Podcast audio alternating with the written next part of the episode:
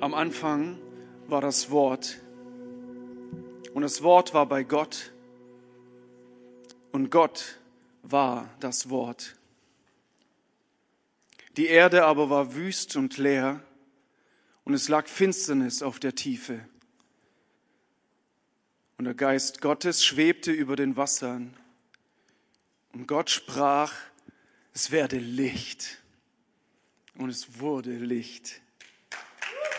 Denn das Wort, yes, denn das Wort des Herrn ist zuverlässig. Treu ist er in allem, was er tut. Durch das Wort des Herrn wurden die Himmel erfüllt, die Himmel erschaffen und das Herr der Sterne durch den Hauch seines Mundes. Denn er sprach nur ein Wort und es geschah.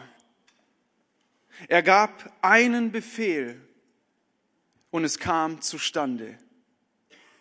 Psalm 33. Das war damals, das ist heute und das wird immer so sein. Wenn Gott spricht, dann geschieht das, was er sagt. Amen. Yes, Gottes Worte haben Macht. Und wenn wir das Leben von Jesus betrachten, sehen wir, wie viel Macht sein gesprochenes Wort hat. Und wenn wir genauer hinschauen, dann entdecken wir auch, um welche Macht es sich handelt. Welche Macht haben Worte? Als Jesus mit seinen Jüngern unterwegs war und nach Jerusalem pilgerte, kamen sie nach Jericho. Und Jericho war so die letzte Pilgerstadt vor Jerusalem. Das heißt, da war super viel los. So viele Menschen, die dahin gepilgert sind. So viele religiöse Menschen, für die es eine Pflicht war, vor auf dieser Pilgerreise auch viele Almosen zu geben, zu spenden, großzügig zu sein, irgendwie was Gutes für ihr Gewissen zu tun, weil sie gehen ja nach Jerusalem in den Tempel. Und deswegen waren auch an diesem Straßenrand ganz viele Bettler, die um Almosen gebeten haben. Und an dieser einen Straße, wo Jesus mit seinen Jüngern und eine große Menschenmenge, die ihm gefolgt waren, vorbeiging, da saß ein blinder Bettler und er schrie, Jesus, Sohn Davids, hab Erbarmen mit mir. Die Geschichte könnt ihr in Markus 10, Vers 46 lesen. Von allen Seiten fuhren ihn die Leute an, er soll still sein. Doch er schrie umso lauter, Jesus, Sohn Davids, hab Erbarmen mit mir. Jesus blieb stehen und sagte, ruft ihn her. Und sie riefen den Blinden und sagten zu ihm, hey, hab, hab Mut. Jesus will dich sprechen. Jesus ruft dich. Steh auf. Da warf der Mann seinen Mantel ab, sprang auf und kam zu Jesus. Ich weiß nicht, wie das für euch sein muss, wenn ihr blind seid aufspringt und einfach zu Jesus rennt. Ihr läuft gegen irgendwelche Leute. Es war diesem blinden Mann völlig egal. Er sprang auf und kam zu Jesus. Was möchtest du von mir? fragte Jesus. Lieber Herr, antwortete er, ich möchte wieder sehen können. Und da sagte Jesus zu ihm, geh nur, dein Glaube hat dich gerettet. Und im selben Augenblick konnte der Mann sehen. Nun schloss er sich Jesus an und folgte ihm auf seinen Weg. Sohn Davids, hab Erbarmen mit mir. Kommt euch das irgendwie bekannt vor? Letzte Woche hatte Pastor Albert über die Macht der Worte gepredigt und wie Gott unsere Gebete erhört. Es ging um eine Frau, eine kanaanäische Frau, die genau die gleichen Worte geschrien hat. Sohn Davids, hab Erbarmen mit mir. Und Jesus hat sie ignoriert. Jesus wollte, dass die Frau und die Jünger eine Lektion lernen, dass sie lernen, dass es nicht auf fromme Worte ankommt, sondern auf die innere Haltung. Das ist das Fundament. Es kommt auf das Herz an. Wenn unsere innere Haltung nicht stimmt, dann bleiben die Worte leer. Aber wenn unsere innere Haltung in Ordnung ist, wenn unser Herz stimmt, dann haben auch die Gebete und die Worte, die wir sagen, eine gute Macht. Dann haben die Einfluss. Und genau hier wollen wir weitergehen. Die Macht der Worte und welchen Einfluss unser Reden hat. Das ist also dieser Bettler am Straßenrand und er schreit zu Jesus. Und es ist eigentlich ziemlich offensichtlich, was er will, oder? Was er braucht.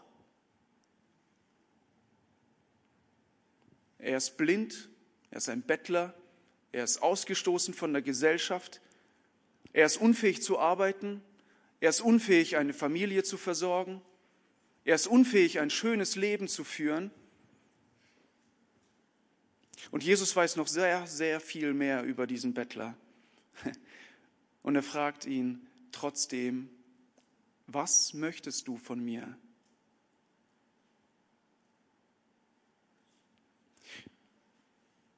Der Blinde steht jetzt vor einer Entscheidung, vor einer Glaubensentscheidung.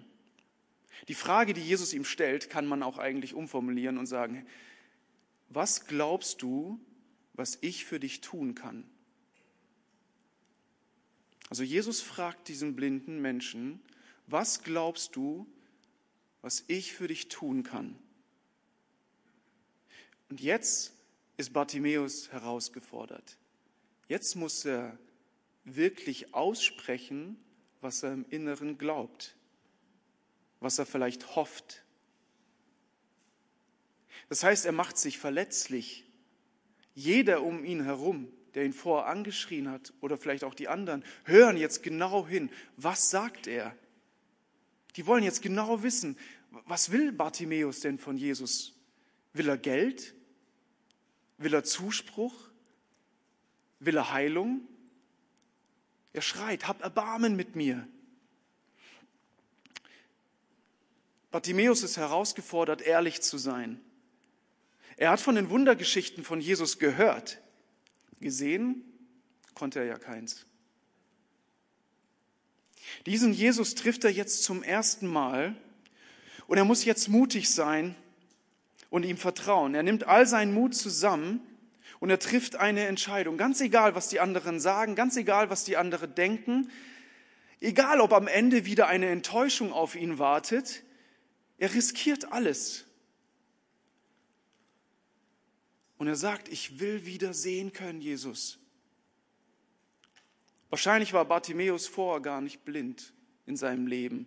Und irgendwann in seinem Leben wurde er krank, hat sein Augenlicht verloren und in der damaligen Zeit galt sowas als irgendwie ein Grund für Schuld oder Sünde. Menschen, die krank wurden oder blind wurden, da wurde gesagt, irgendwas ist bei dir falsch. Du hast irgendwas falsch gemacht. Und ich stelle mir vor, wie oft Bartimäus sein Leben reflektiert hat, durchgegangen ist. Wo, wo habe ich noch Sünde? Wo habe ich noch etwas, was ich falsch gemacht habe und ich bringe es vor Gott? Ich bitte um Vergebung und ich hoffe so sehr, dass Gott mir wieder vergibt und mich heilt. Ich stelle mir vor, wie dieser Bartimäus am Boden liegt, Leute fragt, hey, hast du ein bisschen was für mich? Ich muss eine Taube kaufen, die ich opfern kann im Tempel. Ich will wieder sehen können. Ich stelle mir vor, wie er dann in den Tempel geht, hat er so seine paar Groschen, kauft das billigste Opfertier, was man haben kann, geht zum Priester, opfert es, legt seine Hoffnung da rein und am Ende wieder eine Enttäuschung. Er kann immer noch nicht sehen. Jetzt kommt dieser Jesus. Bartimäus setzt all seine Hoffnung auf diesen Jesus von Nazareth, von dem er was gehört hat, den er noch nie getroffen hat. Und er fragt Jesus, ich will bitte wieder sehen können. Jetzt, wo Bartimäus seinem Glauben Worte verleiht, jetzt, wo er seine Bitte laut ausspricht, da schenkt Jesus ihm tatsächlich Heilung. Jesus schreibt also Worten doch auch eine große Bedeutung zu. Wenn wir Dinge aussprechen, erleben wir Heilung. Vielleicht nicht immer vollständig, Aber jeder von euch kennt es. Wenn wir Dinge aussprechen, tut es unserer Seele gut. Dinge auszusprechen ist ein absolut notwendiger Prozess für eine Heilung. Worte haben eine heilende Macht. Und deswegen ist Seelsorge, Psychotherapie oder ausgesprochene Versöhnung auch so hilfreich. Wenn du niemals deinem Inneren Ausdruck verleihst, alles nur in dich hineinfrisst, dann gehst du daran kaputt. Du wirst verbittert und die Sorgen oder die Verletzungen oder die Schuld, die Sünde, die du mit dir rumschleppst, die zerstören deine Beziehungen, die zerstören deine Freude, die zerstören dein erfülltes Leben. Nicht umsonst ermutigt uns Jakobus in seinem Brief, darum bekennt einander eure Sünden und betet füreinander, damit ihr geheilt werdet. Das ist jetzt kein Appell, dass wir überall rumlaufen und jedem sagen, was ich heute schlecht gemacht habe, wo ich letzte Woche gesündigt habe und was alles bei mir so drin ist. Ne? Wir müssen nicht überall Seelenstriptease machen. Aber Vielleicht ist es für den einen oder anderen dran, diese Woche einen Termin in der Seelsorge zu machen und seinem Inneren Worte zu verleihen, in einem geschützten Rahmen Dinge auszusprechen. Vielleicht ist es für den einen oder anderen auch dran, Beichte abzulegen, Sünde laut zu bekennen in einem geschützten Rahmen. Vielleicht ist es für den einen oder anderen auch dran, mit dem Ehepartner einen Konflikt auszutragen, zu sagen, hey, das schleppe ich mit mir rum und ich will das klären. Ich will Versöhnung aussprechen. Wir haben vorher für ein besseres Arbeitsklima gebetet. Hey, vielleicht fordert Gott dich heraus. Es ist dein Part, aktiv da reinzugehen und mit deinen Worten für ein besseres Arbeitsklima zu sorgen. Worte haben eine heilende Macht. Und auf der anderen Seite haben Worte nicht nur eine heilende Macht, sondern auch eine zerstörerische Macht, eine verletzende Macht. Worte können so viel kaputt machen. Und da ist eine wichtige Frage, die ich mir stellen muss und die du dir stellen musst. Welche Worte wurden dir gesagt? Welche Worte hast du gehört und wurden über dein Leben ausgesprochen? Welche Macht hatten diese Worte in deinem Leben und haben sie vielleicht immer noch? Das ist mein zweiter Punkt. Welche Macht hatten Worte? Ihr, kennt das, wenn ihr ein kleines Kind seid und angefangen habt zu laufen. Äh, die Eltern haben gesagt, hey, super, mach weiter so. Ne? Diese Worte habt ihr gar nicht im Kopf. Ihr wart zu klein. Aber ihr wächst heran. Wir wachsen heran. Und die Fähigkeit, Worte zu verstehen, wächst auch. Und Worte beginnen, uns zu prägen. Worte beginnen, eine Macht auszuüben. Wie viele Menschen leiden darunter, weil sie in der Schule von Mitschülern gemobbt wurden, weil über sie gelästert wurde, nur weil sie vielleicht eine andere Art haben, sich zu kleiden oder weil ihre Art zu lachen komisch ist oder wie auch immer. Worte prägen einen, Worte haben Macht. Mein Biolehrer hieß auch Schmidt. Der schrie mich mal in der achten Klasse an. Oh, Schmidt, du hast nur Schei, Punkt, Punkt, Punkt im Hirn. Der hatte nicht ganz Unrecht. Ich habe ihm aus Versehen eine Gehirnerschütterung verpasst, also im Unterricht. Ich habe meinen Freund gegen den Schrank geschmissen aus Spaß. Jungs machen sowas. Zufällig war dahinter der Biolehrer und wollte nach einem Mikroskop suchen und der Schrank, die Tür, knallte dem voll gegen den Kopf, der arme Kerl. Ich hatte den auch noch in Sport, also ich war doppelt irgendwie äh, belastet. Irgendwann musste ich nach der zehnten Klasse, glaube ich, die Schule wechseln, weil ich schon bei allen Lehrern durch war. Und die Oberstufe hat mir gut getan. Neue Schule, neue Lehrer. Ich war auch ein bisschen herangereift. Ich war nicht mehr ganz so bescheuert. Und mein, mein Mathelehrer, also ich war in der Oberstufe eine richtige Gurke in Mathe. Deswegen habe ich eine Frau geheiratet, die Mathe studiert hat, weil die macht das dann, ich kann das nicht. Aber mein Mathelehrer, der hat ganz andere Worte für mich übrig gehabt. Weil ich will auch nicht nur über negative Worte sprechen, die uns geprägt haben, sondern auch über positive. Mein Mathelehrer, der hat immer gesagt, Junge, du kannst das. Du musst nur dranbleiben. Sei fleißig, spiel weniger Fußball, mach deine Hausaufgaben. Bleib dran. Und tatsächlich, ich habe in meiner ersten, also Klasse 12, erste Arbeit Mathe, ich habe einen Punkt geschrieben. Ja, das war schon, es waren nicht null Punkte. Die zweite Arbeit, ich kam, ich habe die singend abgegeben. Ich war so stolz. Habe meinen Lehrer angegrinst und gesagt, diesmal wird's richtig gut. Habe zwei Punkte bekommen. Und im Halbjahreszeugnis habe ich dafür drei Punkte bekommen und dachte mir, wow, diese Mathematik finde ich cool. Ein Punkt geschrieben, zwei Punkte geschrieben, drei Punkte im Halbjahreszeugnis. Mein Mathelehrer hat, ich habe ihn gefragt, hey, wie, also wie, ich kann diese Mathematik nicht verstehen, ne? Und dann hat er gesagt, ich sehe da eine Tendenz. Ich glaube an dich. Und ich fand das so gut. In meiner Abi-Prüfung habe ich zwölf Punkte gesprochen. Yes, ja. Ich glaube ja heute, dass Gott das einfach nur benutzt hat, damit ich irgendwie ein cooles Beispiel habe oder so. Ich habe das nie wieder gebraucht, aber ich fand's cool. Dieser Mathelehrer, er war übrigens auch Christ, das fand ich cool. Der hat mich ermutigt. Der hat gute Worte über mich ausgesprochen. Wie oft ist das so, dass andere Menschen, andere Lehrer, Auszubildende oder so oder Ausbilder Menschen limitieren, indem sie sagen, hey, du schaffst das nicht oder du bist nicht gut genug für das. Das hat so eine limitierende, so eine fesselnde Macht. Die ist, die ist blöd. Das setzt Menschen nicht frei. Das, das setzt Menschen in eine Schublade, in einen Käfig. Wir wollen Leute sein, die Menschen ermutigen. Als Bartimäus zu Jesus wollte, wisst ihr, was die ersten Worte waren, die er gehört hat? Sei still, sei ruhig, sei endlich ruhig, du bist es nicht wert, gehört zu werden. Da fühlt man sich doch gleich wertgeschätzt, oder? Interessant ist, der Name Bartimäus heißt Sohn des Wertgeschätzten auf Aramäisch. Was für ein Paradox. Bartimäus wird nicht wertgeschätzt, er wird fertig gemacht. Er wird angeschrien, er wird verurteilt, er wird in eine Schublade gesteckt.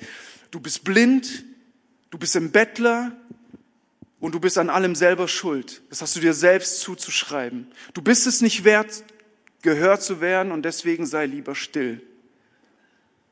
Die Frage, die sich Bartimäus stellen muss, lautet, welchen Worten gebe ich Macht? Auf der einen Seite hatte Bartimäus gehört, was Jesus getan hat. Bartimäus hat gehört, Jesus, Jesus, was Jesus getan hat, dass Jesus Menschen geheilt hat. Und auf der anderen Seite schreien ihn Leute runter, er soll still sein, er soll die Klappe halten, er ist es nicht wert. Und er steht jetzt hier welchen Worten soll ich glauben? Welchen Worten gebe ich Macht? Worte haben Macht, ja. Aber die Frage ist auch, welchen Worten gibst du Macht? Das ist mein dritter Punkt. Welchen Worten gibst du Macht? Die ehemalige First Lady der USA, Michelle Obama, ging am Ende ihrer Highschool, also war sie auch so 18, 19 Jahre alt, zur College-Beraterin, das ist ja ganz üblich. Und ihre Beraterin meinte ganz platt, I'm not sure if you're Princeton material. Ich weiß nicht, ob du gut genug für Princeton bist. Eine sehr renommierte Universität. Michelle Obama wurde relativ schnell von dieser Beraterin beurteilt und in eine Schublade gesteckt. Und sie hat in ihrer Biografie Becoming dann geschrieben, dass was die Beraterin gesagt hat, zum Glück das Gegenteil von dem war, was sie von ihrer Familie schon immer gesagt bekommen hat. In ihrer Familie hat sie Liebe erfahren, Ermutigung erfahren, Unterstützung bekommen, hohe Erwartungen bekommen. Und sie schrieb dann weiter, ich war nicht bereit, durch die Meinung einer einzigen Person alles aufzugeben oder zu entkräften, was ich jemals über mich zu wissen geglaubt hatte. Ich war nicht bereit, durch die Meinung einer einzigen Person alles zu entkräften, was ich jemals über mich zu wissen geglaubt hatte. Sie hat eine Entscheidung getroffen. Welche Entscheidung triffst du? Bartimäus und Michelle Obama haben die Entscheidung getroffen, den Worten Macht zu geben, die sie in Freiheit führen. Den Worten Macht zu geben, die sie ermutigen. Den Worten Macht zu geben, die sie wertschätzen und die sie auch in eine Berufung führen. Sie haben sich nicht auf das Negative konzentriert, sondern sich an diese Worte geklammert, die Wahrheit gesprochen haben, die sie vorwärts gebracht haben. Wisst ihr, wie Bartimäus das ganz praktisch gemacht hat? Er hat einfach noch lauter geschrien als seine Entmutigungen. Und ich will dir Mut machen, den Zweifeln oder den Lügen, die dich entmutigen wollen, sie leiser zu stellen und Ermutigungen lauter zu stellen und lauter zu schreien. Lügen wie, du bist es nicht wert, das geschieht dir recht, du wirst dich nie ändern können, dafür bist du schon zu alt oder es interessiert sowieso niemanden, wie es dir geht. Diese Lügen müssen nicht laut sein. Sie müssen nicht lauter sein als die Wahrheit, die Jesus über dich ausspricht. Du selbst darfst entscheiden, welchen Worten du Macht gibst. Jesus hat auf Bartimäus reagiert. Er hat sich ihm zugewandt und hat ihn gefragt, was er möchte. Er hat ihm Aufmerksamkeit geschenkt. Und Jesus hat ihn geehrt. Er hat ihn vor all den Menschen, die ihn niedergeschrien haben, ihm seine Würde zurückgegeben. Er hat ihn wieder zum Sohn des Wertgeschätzten gemacht, seine wirkliche Identität herausgestellt. Worte, die wir hören, Worte, die wir sprechen, sie haben Einfluss. Wir können diese Macht nicht einfach unterschätzen, weil das, was wir sagen, ist das, was uns prägt. Und das, was uns prägt, ist auch das, was wir sagen. Jesus sagte in Matthäus 12, Vers 34, denn wie der Mensch in seinem Herzen denkt, so redet er. Ein guter Mensch bringt Gutes hervor, weil sein Herz mit Gutem erfüllt ist. Ein böser Mensch dagegen bringt Böses hervor, weil sein Herz mit Bösem erfüllt ist. Ich sage euch, am Tag des Gerichts werden die Menschen Rechenschaft ablegen müssen über jedes unnütze Wort, das sie geredet haben. Denn aufgrund deiner Worte wirst du freigesprochen werden und aufgrund deiner Worte wirst du verurteilt werden. Das sind krasse Worte, die Jesus spricht. Worte, die eine große Macht haben. Und Paulus unterstützt das in Römer 10, Vers 10, denn man wird gerecht, für gerecht erklärt, wenn man mit dem Herzen glaubt und man wird gerettet, wenn man den Glauben mit dem Mund bekennt. Also das, was wir sagen, ist nicht belanglos. Unser Reden hat einen enormen Einfluss. Und das soll jetzt keine Angst machen, soll, es soll motivieren. Es ist eine Riesenchance, eine Ermutigung, eine Ermutigung, Gutes auszusprechen. Eine Ermutigung, dass unsere Worte eine gute Macht haben. Und wie kann das funktionieren? Das ist mein letzter Punkt. Wie gibst du Worten gute Macht? Das erste, ich will zwei Dinge ansprechen, und das erste, sei einfach still, wenn nichts Gutes rauskommen will. Bartimäus wurde von Jüngern und von Menschen, die Jesus nachgefolgt sind, angeschrien, er soll ruhig sein. Menschen haben sich in eine Sache eingemischt, die sie gar nichts anging. Nicht nur, dass diese Menschen ihre eigenen Bedürfnisse höher gestellt haben als die Bedürfnisse des Kranken, nein, sie haben sogar den Kranken und den Bittenden verletzt. Diese Worte waren lieblos, gnadenlos. Und es stimmt wohl, was in Sprüche 10, Vers 19 steht, wo viele Worte sind, da geht es ohne Sünde nicht ab. Wer aber seine Lippen im Zaum hält, der ist klug. Als Teenager konnte ich das gar nicht. Ich habe so viele Strafarbeiten gebracht, äh, bekommen in der Schule. Ich hatte meine Lippen nicht im Zaum. Und ich bin immer noch auf dem Weg, das zu lernen. Hätten diese Leute lieber mal selber die Klappe gehalten, anstatt Bartimäus anzuschreien. Und wir kennen das, glaube ich, alle selber auch. Manchmal sagen wir Dinge, die wir danach sofort bereuen und denken, boah, hätte ich lieber mal die Klappe gehalten. Und auf einmal wird aus einer Information ein Getratsche. Aus einem Gespräch wird Lästern. Wo viele Worte sind, geht es nicht ohne Sünde ab. Das Ergebnis, Menschen sind verletzt. Also mein erster Punkt, lieber mal ruhig sein, wenn nichts Gutes im Herzen rauskommen will. Und das zweite ist, lass Gnade dein Ziel des Redens sein.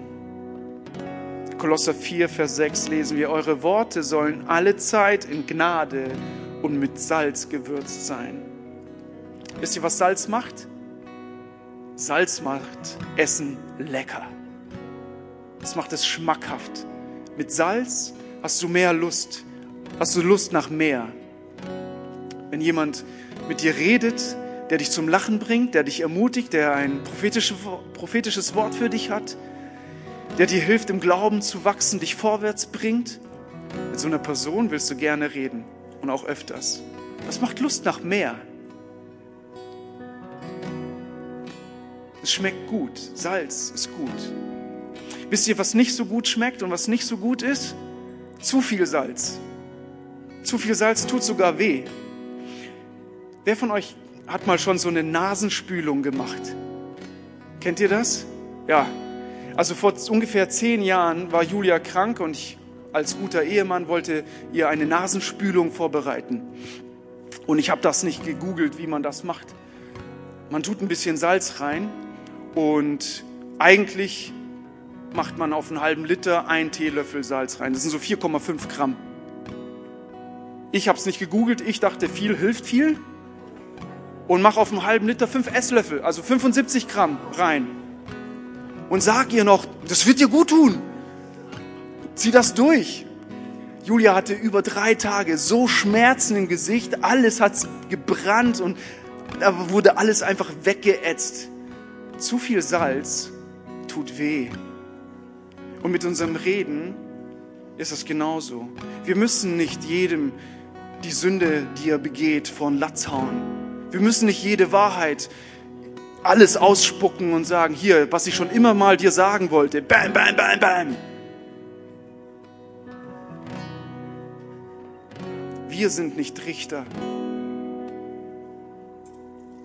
Warum soll ich jemanden anderen verurteilen, nur weil er anders sündigt als ich? Vielmehr soll unser Reden voller Gnade sein, voller Ermutigung. Das ist unsere Aufgabe. Das ist unsere Berufung. Als Jesus auf das Schreien von Bartimäus reagierte, sagte er zu den Leuten, die drumherum waren, ruft ihn her. Und dann gingen Menschen zu ihm und sagten zu dem Bartimäus, hey,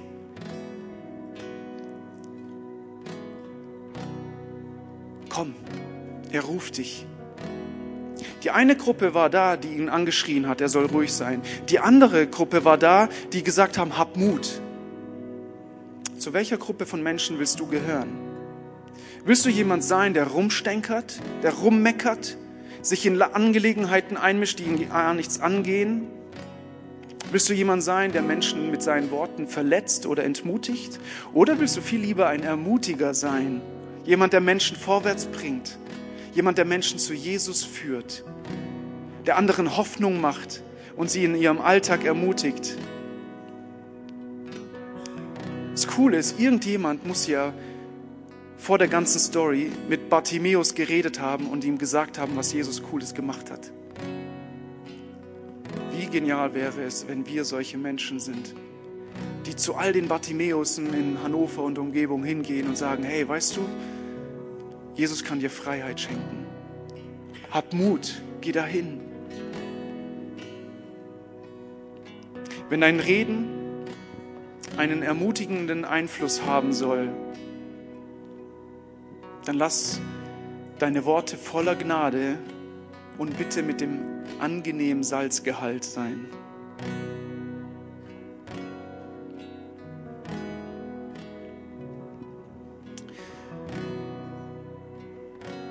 Vielleicht findest du dich heute in einer dieser Gruppen wieder. Vielleicht findest du dich heute in der Gruppe wieder,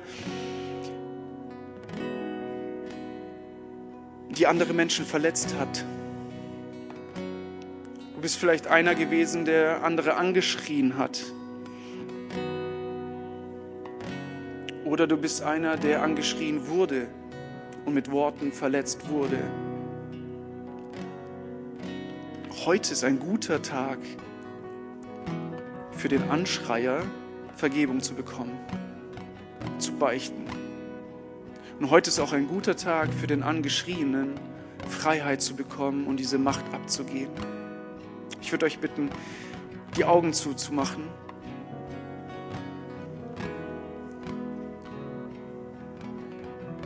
Und wenn du heute hier bist und du gehörst zu der Gruppe, die verletzt hat oder zu der Gruppe, die verletzt wurde, ich würde gerne für dich beten, dass du Freiheit bekommst. Und gib mir bitte jetzt einfach ein Handzeichen, damit ich für dich beten kann. Dankeschön. Danke. Dankeschön. Heute ist ein guter Tag, um Vergebung zu bekommen oder um auch Macht der bösen Worte abzugeben. Diejenigen, die sich gemeldet haben, ihr dürft eure Hände einfach vor euch ausstrecken und empfangen. Und ich bete. Jesus, du bist ein guter Gott und du hast gute Worte für uns. Und deine guten Worte haben so viel mehr Macht als die bösen Worte, Lügen oder Verletzungen, die wir erleiden mussten. Und du siehst jedes Herz, du siehst jede Begegnung, du siehst die Worte, die wir gesprochen haben und du weißt, wer Schuld auf sich geladen hat, wo Worte einfach gefallen sind, die den anderen verletzt haben. Und ich bete darum, dass du dieser Person Vergebung schenkst, dass du Freiheit schenkst, dass du diese Schuld wegnimmst und diese Person heute voller Leichtigkeit und voller Ermutigung die neue Woche starten kann. Jesus, du siehst auch, welche Menschen verletzt sind, die unter dieser Verletzung zerbrechen, wo die Macht einfach auf ihre Seele drückt. Jesus, in deinem Namen spreche ich Freiheit aus. In deinem Licht hat die Finsternis keine Chance, Jesus. Du hast dem Bartimäus Augenlicht gegeben, du hast Licht gebracht und du bringst Licht in die Situation dieser Menschen jetzt. Du strahlst mit deiner Freiheit, mit deiner Freude, mit deiner Leichtigkeit in diese Situation. Und ich bitte dich, Jesus, dass du dieser Person, diesen Personen hilfst, diese Macht, diese böse Macht dir abzugeben und sich für deine gute Macht zu entscheiden dass sie deiner Wahrheit glauben, dass sie geliebt sind, dass sie angenommen sind, dass sie wertgeschätzt sind, dass sie Söhne und Töchter des Wertgeschätzten und des Geehrten sind. In deinem Namen, Jesus Christus, beten wir. Amen. Ich würde gern noch eine andere Gruppe ansprechen, die vielleicht wie Bartimäus blind sind nicht mit ihren biologischen Augen, aber mit ihren geistlichen Augen. Die Jesus noch gar nicht gekannt haben oder noch nicht kennengelernt haben. Und ich will dir sagen, Jesus würde so, so gerne eine Beziehung mit dir haben. Er will dich so gerne in Freiheit führen. Er will dir so gerne die geistlichen Augen öffnen, dass du sehen kannst, wie real er ist. Als Jesus Bartimäus geheilt hat, sagte er, okay, jetzt geh deinen Weg. Wisst ihr, was Bartimäus gemacht hat? Was sein Weg war? Er ist Jesus gefolgt.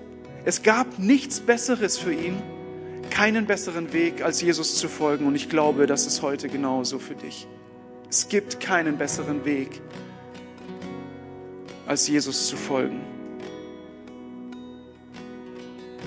Wenn du heute hier bist und geistlich sehen willst, wer Jesus wirklich ist, und du ihm nachfolgen willst, hey, dann, dann gib mir ein deutliches Handzeichen. Wir beten ein Gebet, das dir die Augen öffnet und das dein komplettes Leben verändert. Bist du heute hier und willst Jesus nachfolgen, sehend werden, heil werden? Bartimäus stand vor einer Glaubensentscheidung und es war nicht einfach. Er musste all seinen Mut zusammenreißen, zusammennehmen. Bist du heute hier? Dann gib mir noch mal ein Handzeichen.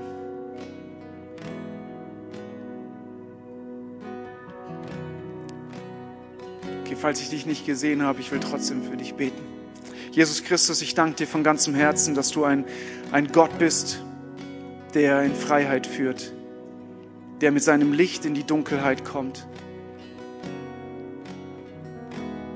Jesus, du weißt, wie wir unter Dunkelheit leiden und wie Menschen hier sind, die dich vielleicht noch gar nicht so kennen. Und ich bete darum, dass du ihnen die Augen des Herzens öffnest, dass sie dich als den Herrn und König in ihrem Leben annehmen. Jesus, deine Worte haben Macht. Sprichst, dann geschieht das, was du sagst. Und wir wollen deinen Worten glauben, deinen Worten folgen. Und wir wollen deine guten Worte selber aussprechen und einen guten Einfluss für unser Umfeld haben. Amen.